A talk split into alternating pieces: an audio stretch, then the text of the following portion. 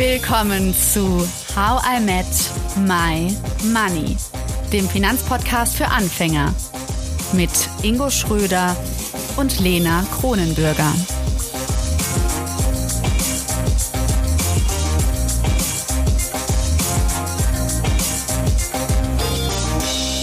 Hallo Ingo. Hallo Lena.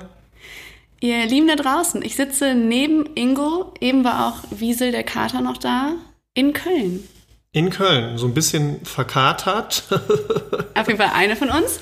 Und neben mir sitzt ein Weihnachtsalpaka. Ingo hat nämlich einen, in England nennt man das Christmas Jumper an. Er hat einen Weihnachtspulli schon an im Oktober.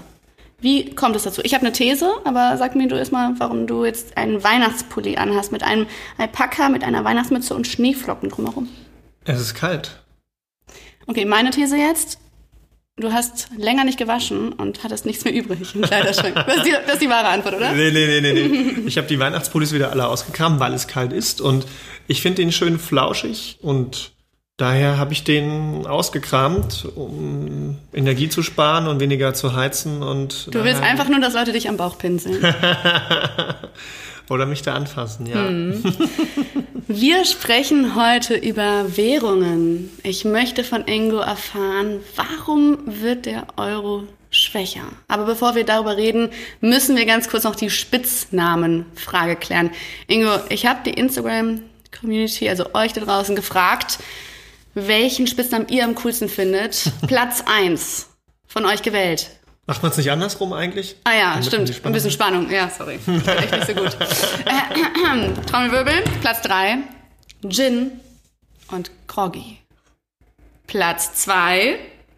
Partywiesel. Immer diese Spannung. Platz 1. Der Cocktail-Investor. Das war von Anne. Hörerin Anne hat uns den geschickt. Also, ähm, was sagst du dazu? Ja, Cocktail Investor finde ich gut. Also das heißt, ich werde jetzt von euch zum chronischen Alkoholiker gemacht, weil immer wenn ich investiere, also mindestens einmal im Monat mein Sparplan läuft, dann muss ich immer was trinken dann dabei. Ist das jetzt die Konsequenz? Ja, du würdest dann aber wieder einen Gin trinken. Ne? Da sind wir wieder bei Platz 3. Gin Ja gut, ist ja, Groggy. ist ja ein Cocktail. Ne? Ja. Also, Ich muss sagen, ich, ich tendiere immer noch zu Partywiesel, weil ähm, ich liebe Wiesel, weil Wiesel ist der einzige Kater von den beiden, den ich erkenne, weil der immer zu mir läuft, wenn ich ihn sehe. Und damit du bist halt so ein du ja automatisch Partywiesel. den anderen auch.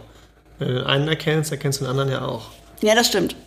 Das stimmt, aber ich ähm, bin ja nicht so gut mit den Namen. Wiesel und ohne Zahn. Richtig? Ja, ja, ja, ja, sehr, Ja. Gut. sehr gut. Also, ich würde sagen, was sagst du? Ist deine Entscheidung, komm. Ja, doch, ich nehme Cocktail Investor. Cocktail Investor ist gut, dann kann ich mir verschiedene Cocktails einblenden. Ähm, ihr könnt mich auch gerne mal zu Drinks einladen. Ihr seid in Köln herzlich willkommen und dann können wir zusammen Sag das nicht zu laut, Ingo.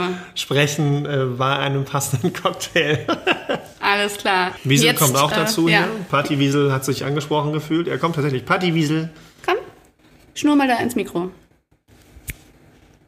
Ja. Ja. Man sieht zumindest hier an den Tonspuren, wir haben ja unser Aufnahmeprogramm live auf, man sieht tatsächlich kleine Ausschläge hier.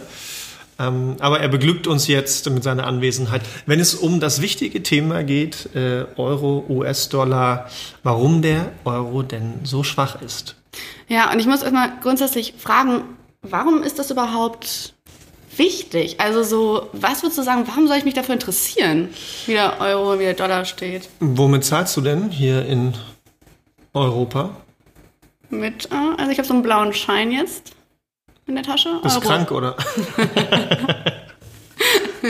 Ja, also Euro, würde ich schon sagen. Und ja. in New York, womit zahlst du da? Mit Dollar. Mhm. Also ist das schon mal äh, die Antwort. Das ist wichtig, weil irgendwo mu muss ich zahlen und je nachdem, wie viel der Wert ist, kann ich mir zum Beispiel weniger kaufen. Hm? Ja, Mhm, super. Das heißt, wenn ich jetzt ähm, zum Beispiel, was würde ich mir denn kaufen? Eis. Mhm. Das heißt, ich könnte mir dadurch, dass ich in Euro Geld verdiene und wenn der Euro schlecht steht, im Gegensatz zum Dollar, dann kann ich mir weniger Eis kaufen. Das ist richtig. Hast du Ja. noch ein Beispiel für mich? Ähm, Reisen. Mhm. Ja, also wenn du zum Beispiel in äh, den, wenn du hier in Europa lebst und in ein Land reisen möchtest, was US-Dollar hat oder vielleicht aus einer Währung an den US-Dollar gekoppelt hat, Mhm. dann zahlst du in dem Moment erstmal mehr. Andersrum als äh, Amerikaner, der in US-Dollar oder die in US-Dollar bezahlt wird, die zahlt dann weniger erstmal, aber da gibt es auch Nachteile, auf die können wir später auch nochmal eingehen. Okay, dann fangen wir mal ganz von vorne an. Also was ich jetzt äh, schlaus gelesen habe, ist, dass der Euro circa nur noch einen Dollar wert ist, also irgendwie 0,97 oder so. Und Zum US-Dollar. zum US-Dollar. Und ist es so, dass der Dollar gerade so hoch ist, wie es 20 Jahre nicht mehr Fall war? Oder habe ich das jetzt andersrum vermixt? Nee, das ist schon richtig. Also ähm, der US-Dollar an sich, den, den findet man jetzt nicht, also man findet selten eine Währung mit ihrem tatsächlichen Wert. Also das gibt's eigentlich nicht. Man vergleicht es immer mit anderen Währungen. Man kennt das vielleicht, wenn man irgendwo, zum Beispiel war ich mit Freunden äh, in Ungarn und dann äh, schaust du halt da, okay, was ist denn ein Euro wert im Vergleich zu der ungarischen Währung? Was ist ein Euro wert im Vergleich zu US-Dollar? Ich war in Brasilien, was ist ein Euro wert im Vergleich zu brasilianischen Reales. So, und dann kann man halt immer schauen, okay, wie viel bekomme ich denn dafür, wenn ich mein Geld eintausche? Und manchmal versucht man das auch zu timen, indem man halt sagt, okay, diese Woche hole ich mir mal Geld vom Bankautomaten und die nächste Woche halt nicht mehr. Oder wenn man bezahlt, ja, man kann sich ja immer entscheiden, zahle ich äh, im Ausland mit äh, der Karte oder zahle ich Cash? Kleine Empfehlung an der Stelle, immer mit Karte zahlen, weil dann immer der tatsächlich aktuelle Umrechnungskurs genommen wird. Ansonsten rechnet das Restaurant selbst um, meistens nicht zu deinem Vorteil. Außer auf den Seychellen hatte ich das einmal, die haben irgendwie, glaube ich, vergessen, den Währungskurs anzupassen. Und da hat man dann lieber in Cash gezahlt. Das bekommt man dann aufgeführt und man wird ja meistens auch gefragt. Aber da begegnet einem das tatsächlich die, die, die, die Währungspaare quasi, die man hat, das Währungsverhältnis. Und das eminenteste, das äh, prägnanteste, das was man kennt, ist natürlich Euro zu US-Dollar, weil einfach der US-Dollar die Weltwährung schlechthin ist. Ja. Und Da muss ich direkt mal ein, einhaken. Also, genau, der US-Dollar ist die globale Leitwährung. Warum? weil die meisten Länder in US-Dollar verschuldet sind. Also viele Staatsschulden sind in, also oder man kauft viele amerikanische Staatsschulden, weil man den amerikanischen Staat für sehr sicher hält. Das heißt, wenn man Geld parken will, auch als Staat, dann mache ich das jetzt auch nicht unbedingt nur in Banken, sondern ich versuche dafür vielleicht auch was zu bekommen, Zinsen. Und ich will das äh, natürlich ganz sicher bekommen, wenn ich schon meine Staatsgelder äh, irgendwo reingebe. Und wenn ich US-amerikanische Anleihen kaufen will, also wenn ich dem amerikanischen Staat quasi Geld leihen will, dann muss ich das in US-Dollar machen. Das heißt, ich brauche US-Dollar, damit ich amerikanische Staatsanleihen kaufen kann. Und dann sind wir wieder bei Angebot und Nachfrage. Das bedeutet also, wenn ich ähm, US-Dollar brauche, frage ich quasi nach US-Dollar nach. Da sie aber nur begrenzt sind, also begrenztes Angebot trifft auf mehr Nachfrage. Was passiert, Lena? Steigt der Preis oder fällt er? Jetzt möchte ich so, ja. Er. genau. Der Stein. Richtig! wir, wir sagen mal, also Das ist genauso wie ich versuche, deine, deine Karte zu erkennen. Wiesel? Fragezeichen. Lena hat das mit voller Selbstverständlichkeit gerade Ja. äh, Er steigt. So. Genau, er steigt, Ja. weil ähm, ne, das ist so, wie wenn du halt nur noch ein MacBook, wir haben ja gerade ein MacBook liegen, es ist das letzte MacBook auf der Welt, also ein begrenztes Angebot und ähm, ne, wie so auf dem Bazar wollen immer mehr Leute dieses MacBook haben. Was kannst du also machen? Du kannst sagen, okay, ähm, wer bietet mir mehr? Ja. Ja, und so ist das quasi wie eine Auktion, wie eine Versteigerung. So Wer möchte denn Ingos Christmas Jumper vielleicht kaufen? also, ich gebe ihn weg für hm, 59. Ah, Der hat deutlich mehr gekostet. Also unter. Hallo, Secondhand. Er hat schon müssen wir so 50, ja, aber von mir getragen. Oh, das stimmt. Okay. Alles klar. Mit persönlicher Note, mit Unterschrift aus Alpaka. Was ist denn mit den Währungsreserven? Hat das auch, äh, also steht das da auch mit drin? Also ich habe gelesen, dass der Euro zum Beispiel nicht die globale Leitwährung ist, weil es nur 20 Prozent ähm, der Währungsreserven in Euro überhaupt gibt. Ja, das hängt ja mit der Staatsverschuldung zusammen. Genau das ist es eigentlich. Und ähm, jetzt kommt es halt eben dazu, wenn man da, also das jetzt mal weiterdenkt, warum ist der Euro so schwach? Also der war mal so schwach, als er quasi äh, eingeführt wurde und dann ging er, glaube ich, 2002. teilweise, genau, dann ging er, glaube ich, teilweise bis auf einen Euro 40 im Vergleich zum Dollar hoch. Das heißt, man konnte sich verhältnismäßig viel ähm, kaufen, wenn man zum Beispiel nach Amerika gefahren ist. Ja? Mhm. Also ich weiß auch noch von Freunden, die sich dann die iPhones da geholt haben, weil es halt einfach deutlich günstiger ist. Mhm. Jetzt ist das genau andersrum, by the way. Ja? Also, Jetzt äh, fahren alle nach Köln und kaufen sich hier. Könnte man machen tatsächlich als, ähm, als äh, US-Amerikaner, aber tatsächlich ähm, hat Apple die Preise in Europa oder auch in anderen Ländern deutlich erhöht, in Amerika mhm. weniger, ähm, beziehungsweise gar nicht. Ja, also so kann man das natürlich auch ausgleichen dann als Firma. Aber unabhängig davon ist es jetzt halt eben immer weiter zurückgegangen, weil die Lage aktuell auch einfach eine andere ist. Die US-Konjunktur ähm, mhm. ist sehr robust. Ähm, und die amerikanische Notenbank, das hatten wir ja auch schon mal behandelt, und generell die Notenbanken wollen die Inflation bekämpfen. Mhm. Ja, das heißt, diese Spirale, diese äh, Preis-Lohn-Spirale, dass halt die Preise teurer werden, dadurch der Lohn angehoben werden muss und dann, muss, dann müssen die Preise wieder angehoben werden. Das will man im Endeffekt durchbrechen, indem man die Zinsen stark anhebt. Und das äh, hat bisher auch noch kein Ende genommen. Also äh, weder der Arbeitsmarkt, der amerikanische Arbeitsmarkt, noch die Inflation kommt merklich mhm. zurück. Das könnte sich durchaus bis zum Jahresende mal signalisieren, dass das äh, einen gewissen Abschwung erhält. Aber die amerikanische Notenbank geht sehr rigoros vor. Man muss sich das mal vor Augen führen. Ähm, wir waren äh, noch am Anfang des Jahres bei fast 0% Zinsen mhm. und prognostiziert sind wir am Ende des Jahres bei wahrscheinlich 4% oder sogar auch noch drüber zum in Anfang des Jahres in, in den USA. In den USA, in den okay. USA. Da kommen wir gleich auch zum Unterschied. Ja. Ähm, und das ist der stärkste und rigoroseste Zinsanstieg. Mhm in den letzten fast 100 Jahren. Mhm. Und das ist auf, also als Antwort auf die Inflation. Genau, weil mhm. man die halt bekämpft. Von der ja, FED, okay. Richtig. Und mhm. dann nimmt man auch in Kauf, dass die Wirtschaft sich weniger robust entwickelt. Aber das, das ist nicht unser Thema heute. Ähm, Im Gegensatz dazu hat die EZB aber deutlich länger gewartet und wird die Zinsen auch nicht so stark anheben. Aber ist es nicht so, dass jetzt Tagesgeldkonten jetzt schon wieder, dass du da irgendwie einen Prozent Zinsen drauf hast? Oder so? Das ist richtig, ja. Aber es ist ja jetzt, also es sind jetzt nicht nur die europäischen Zinsen wichtig, sondern ähm, die europäischen Zinsen sind schon auch davon abhängig ähm, oder korrelieren zumindest damit, ähm, wie amerikanische Zinsen sich entwickeln. Mhm. Aber, äh, das ist vollkommen richtig, es gibt wieder Zinsen, also man hat wieder was auf dem Tagesgeld. Ob das jetzt wirklich wertvoll ist äh, bei 6% Inflation, sei mal dahingestellt, aber es gibt wieder eine Alternative, wenn man Geld parken will und auch keine Negativzinsen. Jetzt kommt aber der wichtige Punkt, um da vielleicht mal jetzt nicht den Faden mhm. zu verlieren an der Stelle. Ähm, wichtig ist an der Stelle, wenn man halt die Inflation bekämpft, gehen die Zinsen hoch. Mhm. Und in dem Moment heißt das, dass wenn ich zum Beispiel dem amerikanischen Staat Geld geliehen habe mhm. und dafür vor einem Jahr noch 0,5 Prozent für so eine US-Staatsanleihe mhm. bekommen habe, bekomme ich dafür jetzt wieder 4 oder vielleicht 5 Prozent demnächst. Mhm. Und das ist natürlich deutlich attraktiver, als wenn jetzt die EZB sagt, wir heben die Zinsen für den europäischen Raum auf zwei oder zweieinhalb. Das heißt, welche Anleihe kaufe ich mir lieber, gerade wenn die Aktienmärkte ja. fallen, habe ich lieber 5% Zinsen fix oder habe ich lieber zweieinhalb? Und dadurch wird es noch robuster in den USA. Also dadurch kaufen mehr die, amerikanische Staatsanleihen. Genau. Und dadurch, dadurch hat, weil ich US-Dollar ja. brauche dafür, mhm. kaufe ich das und dadurch stärkt sich der US-Dollar. Ja. Und ja. wir gucken die Röhre.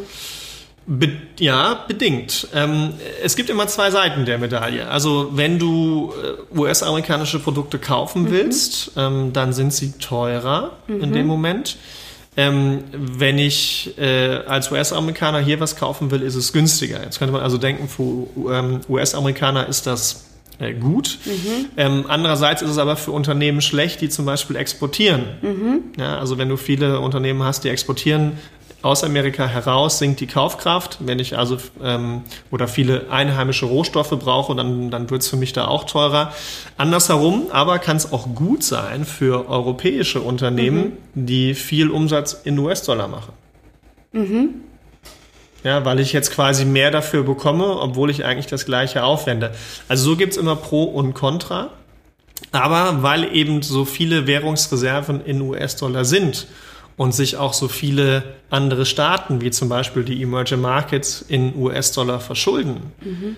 werden natürlich dann in dem Moment meine Schulden mehr wert, weil wenn meine Schulden in US-Dollar sind, mhm. ich aber eigentlich eine andere einheimische Währung habe. Also ne, wieder ein Beispiel von dir jetzt, wir machen es mal ganz, ganz ja. plakativ. Ähm, du verdienst dein Geld in Euro, musst deine Schulden aber in US-Dollar zahlen. Dann musst du ja auf einmal mehr Euro dafür aufwenden, damit du den gleichen Schuldensatz tilgen kannst. Und das ist dann eben der Fall bei Verschuldung und das ist dann eben auch das Problem eines starken US-Dollars, dass eben die Verschuldung und damit auch die Last, die ich habe, um diese Schulden abzutragen, größer wird. Mhm. Inwiefern wird es jetzt konkrete Probleme geben für Unternehmen? Also Unternehmen, die erstmal nur hier ihren Umsatz machen, sind jetzt weniger davon betroffen. Also wenn du jetzt, keine Ahnung, ein plakatives Beispiel, du nimmst jetzt nur den Tante-Emma-Laden, der nur in Deutschland Umsatz macht, der, dem ist jetzt die US-Dollar-Stärke vermeintlich erstmal egal. Okay. Aber eben dadurch, dass die weltweite Wirtschaft ja vernetzt ist und wir überall exportieren und mhm. konsumieren mhm. und äh, gerade ja auch Deutschland ein exportstarkes Land ist und wenn dann natürlich auch ähm, Personen weltweit sich weniger leisten können, weil sie mehr dafür aufwenden müssen, um die Verschuldung äh, zu tilgen, mhm. dann sinkt natürlich der Konsum auch an der Stelle. Und dann ist natürlich, äh, ne, wenn man sich so eine Kette vorstellt, also ja, mich betrifft es jetzt hier selbst nicht, der nur in Euro bezahlt wird und nur in Deutschland bezahlt wird, aber wenn ich halt an irgendeiner Ecke Leute habe, die Produkte von mir konsumieren, die davon abhängig sind, dass andere Leute aus anderen Ländern mein Produkt konsumieren, mhm. haben die weniger Geld und dann haben die weniger Geld, die hier vor Ort konsumieren und mein Produkt konsumieren und dann betrifft es mich natürlich schon. Ja, und so hängt das auch alles zusammen weltwirtschaftlich. Mhm. Und dann kann man, und deswegen sagt man eben, dass ein zu starker US-Dollar nicht gut ist für die Weltwirtschaft. Ähm, okay. Ja. Und durch die super hohen Zinsen in den USA, würdest du sagen, dass dadurch jetzt auch keine Rezession in den USA erwartet wird?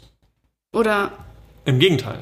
Das, Im Gegenteil? Das heißt, da also kommt stärker als bei uns? Äh, na, ob stärker kommt, das hängt jetzt, also das ist jetzt nicht nur zinsabhängig mhm. natürlich, sondern eben auch regional. Ja, wenn man hier also Kriegsfaktoren sieht, Energiepreise, mhm. das hast du jetzt in Amerika nicht.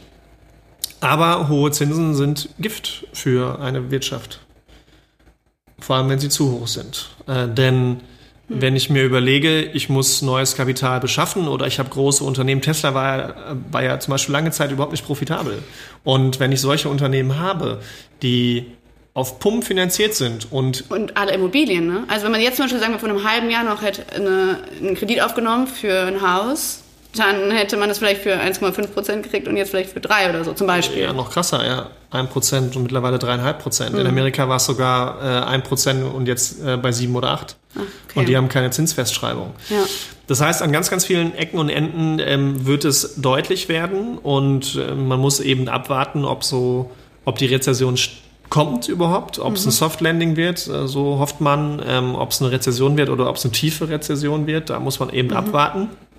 Die EZB beziehungsweise auch die amerikanische Fed hat sich halt eben auf die Fahnen geschrieben, die Inflation ähm, allen voran zu bekämpfen. Das ist auch gut so. Die Frage ist, ob man halt durch die rapide, starke Zinserhöhung und die Höhe mhm. der, der Zinsen nicht übers Ziel hinausschießt. Das muss man abwarten. Das sind halt Faktoren, die kommen erst in sechs bis zwölf Monaten raus, welche Auswirkungen das tatsächlich hat. Aber die Höhe der Zinsen, also hohe Zinsen sind Gift für die Wirtschaft und ähm, das für, kann dazu führen, dass man eben dadurch vor allem sowohl in Amerika, aber auch dann in Europa, und es hängt ja alles zusammen, ähm, in eine Rezession schlittert. Mhm. Wir haben ja im Podcast besprochen, wie das normal ist, dass eben im Zyklus kommt irgendwann die Rezession. Wenn ich jetzt so die Zeitung aufschlage, lese ich eher Angst und oh Gott, was passiert jetzt? Also so, obwohl es so natürlich ist, ist ja gerade eher trotzdem so diese Sorge davor. Erst einmal die erste Frage, müssen wir uns jetzt sorgen, dass die Rezession kommt? Also würdest du sagen, in Deutschland stehen wir gerade kurz davor? Es kann durchaus passieren, ja. Und Sorgen Sorgen ist vielleicht das falsche Wort. Man sollte sich dem bewusst sein und auch als jeder Unternehmer oder Unternehmerin äh, dementsprechend handeln. Ja, das ist halt eben so der, der eine Punkt, äh, auf den man sich fokussieren muss. Das merke ich bei uns auch selbst. Ja, du guckst bewusster auf die Kosten, du guckst mhm. bewusst auf deine Ausgaben. Wenn man im privaten Bereich schaut mit Energiepreisen, äh, habe ich Freunde, die sagen, nee, ich plane jetzt nächsten Frühling keinen Urlaub, weil ich erstmal abwarten muss, ob ich nicht eine 3.000, 4.000 Euro Nachzahlung für Gas äh, und mhm. Strom bekomme. Und das sind ja schon Anzeichen, dass der Konsum zurückgefahren wird und mhm. Leute erstmal abwarten. Mhm. Plus, es ist ja den wenigsten bewusst, dass dieser Wirtschaftszyklus überhaupt existiert und dass er normal ist. Ja, in dem Moment, wenn es dich selbst betrifft oder wenn du das durch viele Medien so wahrnimmst, dass die Welt vermeintlich untergeht, dann ist dir ja nicht bewusst, dass das ein normaler Zyklus ist. Und das ist ja auch kein Zyklus, der sich jetzt besonders geil anfühlt. Das heißt, man könnte aber, obwohl du ja weißt, dass es ein Zyklus ist und es danach wieder irgendwann aufwärts geht, bist du trotzdem so, dass du genauso agierst wie alle anderen. Also auch du achtest mehr auf die Kosten, auch du schaust darauf. Das finde ich total interessant, weil man könnte ja. auch jetzt sagen, ich weiß ja eh, das wird wieder. Ja, im, im, im, privaten, also ist, im privaten Umfeld schon. Jetzt muss ich aber unterscheiden, wie agiere ich als Anlegerin. Mhm. Und wenn mir das bewusst ist, dass das ein normaler Zyklus ist, dann bleibe ich A investiert und im besten Fall schaffe ich es sogar noch, und das haben wir ja schon mal auch beim Rebalancing oder was ich in solchen Phasen machen kann oder was wir auch in unserem Kurs, in, in uh, unserem Crashkurs lernen, mir zu überlegen, okay, ähm, erhöhe ich jetzt mein Risiko sogar in solchen Phasen, weil ich weiß, es, es erholt sich wieder, habe ich zusätzliches Kapital, was ich investieren kann, investiere ich sofort, verteile ich es auf verschiedene Zeitpunkte. Mhm. Und äh, da muss ich halt eben unterscheiden in mhm. dem Moment. Ja, aber ja, es wird sich wieder erholen und ja, kaufen, wenn die Kanonen donnern. Ob es jetzt der günstigste Zeitpunkt ist, wissen wir nicht, aber es ist auf jeden Fall nicht teuer. Und es ist auch andersrum immer ein gutes Zeichen, wenn alle Welt nur noch in, in ganz negativen Gedanken schwirrt, weil was soll dann noch Schlimmeres kommen? Natürlich kann es dann noch mal in eine Rezession schlittern, aber alle Welt spricht von einer Rezession. Was soll dann noch Schlimmeres passieren? Außer jetzt mal vielleicht ein Atomkrieg, ja, aber ähm, alle nehmen ja schon das Negativste an. Und, und das heißt, Personen kaufen nicht mhm. oder verkaufen. Aber irgendwann ist alles verkauft oder viel verkauft. Und dann ist auch wieder positives Überraschungspotenzial da. Was ist, wenn man feststellt, okay, die Wirtschaft ähm, kühlt schneller ab, als man denkt? Mhm erhöht die amerikanische Notenbank dann noch so weiter die Zinsen oder sagt sie irgendwann, okay, nee, wir müssen auch mal wieder ein bisschen was runternehmen, weil wir haben die Inflation jetzt bekämpft und äh, als nächsten Punkt sind wir eben auch für die Wirtschaft im, im gewissen Maße zuständig und wollen die auch unterstützen. Äh, wenn sich Entspannungen äh, bei, bei den Energiepreisen abzeichnen, wenn doch keine Gasrationierung kommen, ähm, wenn vielleicht auch der Krieg in irgend, auf irgendeine Art und Weise endet. Das sind positive Ereignisse, die die Märkte sehr stark auch wieder nach oben ziehen können. Mhm. Ja, und dann Börse lohnt es sich natürlich, wenn man dann zum Beispiel noch Geld hätte, darüber reden wir in einer anderen Folge, wenn wir Rebalancing machen im November. Mm, aber das heißt, wenn ich jetzt zum Beispiel investieren würde, weil ich noch was übrig habe und dann geht es wieder hoch, dann kann ich davon profitieren. Genau, weil ich natürlich zu Rabattpreisen einkaufe. Das Problem ist nur eigentlich, hast du ja davor gerade gesagt, lieber das Geld gerade zusammenhalten und darauf achten. Weil genau, und das nicht, ist. Ob der Job hält, ob irgendwie und so weiter. Genau, das muss man natürlich für sie abschätzen können, ob der Job hält. Im Endeffekt geht es darum, nochmal zu überprüfen, wie ist mein Notgroschen mhm. und ist meine kurzfristige Liquidität ausreichend, wenn wir mhm. nochmal so ans Treppensystem zurückdenken. Und wenn man in der aktuellen Phase feststellt, dass ich mich wohler damit fühle, mehr Notgroschen aufzubauen in dieser mhm. Phase und mehr Geld in der Hinterhand zu mhm. halten für schlechte Phasen, dann kann ich das ja bewusst machen. Mhm. Aber ich wette, dass bei vielen trotzdem immer noch eigentlich genug Geld übrig wäre, um es zu investieren. Mhm. Man aber pauschal einfach sagt, ich warte das jetzt einfach mal ab mhm. und schau dann. Und dann weiß ich genau, was ist. Ende 2023 sagen wir alle wieder, wo hätte ich mal damals investiert? Das war in Corona genau das Gleiche. Wer hätte sich im April 2020 vorgestellt, zu investieren. Ja, alle haben gesagt, nee, ich warte erstmal ab, ich gucke erstmal. Und ein halbes, dreiviertel Jahr später mhm. sagen alle, ja, damals hätte ich doch investiert, ich war so kurz davor. Mhm. Ein Scheiß, niemand war so kurz davor, weil dann hätte man es gemacht. Mhm. Und wenn man eben weiß, dass der Zyklus normal ist, dann muss man schauen, okay, wie kann ich meine Risiko, meine mathematischen Risiko äh, Komponenten mhm. ausbauen, damit es passt zu mir gerade und auch zu meiner aktuellen Risikowahrnehmung. Aber darüber hinaus kann man durchaus starten zu investieren. Gerade jetzt. Mhm. Wir kommen jetzt zum Ende der Folge, um jetzt nochmal so die Brücke zu schlagen. Wir hatten jetzt die, ähm, die letzten beiden Folgen waren mit Herrn Dr. Dr. Zietelmann. Da haben wir ja rasant sind wir da beim Klimawandel hängen geblieben und in der nächsten Folge werden wir auch weiter darüber sprechen, Kapitalismus und Klimawandel. Lass uns das vielleicht jetzt mal, dieses Thema, auf ähm, die jetzige Folge münzen. Durch das Vorhaben, das Klimaziel erreicht werden, muss viel, dafür muss viel investiert werden, auch in Europa. Inwiefern klappt das jetzt und inwiefern wird das gemacht, obwohl wir gerade in eine Rezession kommen könnten? Ja, das ist äh, zweischneidig zu sehen. Einerseits ist es äh, für das Klima sehr wichtig. Andererseits schaffst du dadurch auch eine künstliche, wenn auch wichtige Nachfrage. Machen wir mal ein Beispiel. Du willst mehr Windräder bauen mhm. und brauchst dafür Stahl. Mhm. Und das trifft auf eine begrenzte Stahlmenge. Mhm. Dann sind wir wieder bei unserem Basar-Beispiel. Ganz der, teuer. Dann ist der Stahl ganz teuer. Ja. So, wenn ich woanders noch Stahl brauche oder andere Rohstoffe sind ja auch mhm. wieder teurer. Das heißt, für die Inflation, sie bleibt hoch. Gleichzeitig mhm. will ich die Inflation bekämpfen, also müsste ich die Zinsen weiter anheben. Mhm. Ja, also ähm, das ist zum Beispiel ganz paradox gerade. Die, ähm, die, die äh, britische Notenbank ähm, ist hingegangen und hat gesagt, wir kaufen langlaufende britische Staatsanleihen, mhm. weil die von den Zinsen her zu hoch waren. Damit, wenn die Zinsen steigen, fallen die Kurse. Mhm. Ähm, jetzt mal unabhängig davon, warum die das gemacht haben. Das heißt, die britische Notenbank muss hingehen, obwohl sie sagen, wir bekämpfen Inflation, mhm geben Sie mehr Geld in den Markt rein. Wenn ich mehr Geld in den Markt reingebe, so wie das in Corona-Zeiten war, befeuere ich das Ganze ja. eigentlich. Ähm, warum sind die langlaufenden Staatsanleihen gestiegen? Weil die äh, britische Regierung hingegangen ist und gesagt hat, wir machen Steuersenkungen und wir machen ein riesiges Entlastungspaket, noch deutlich umfangreicher, zumindest wo es greift, als jetzt hier in Deutschland, wo es mehr mhm. auf Energie begrenzt ist.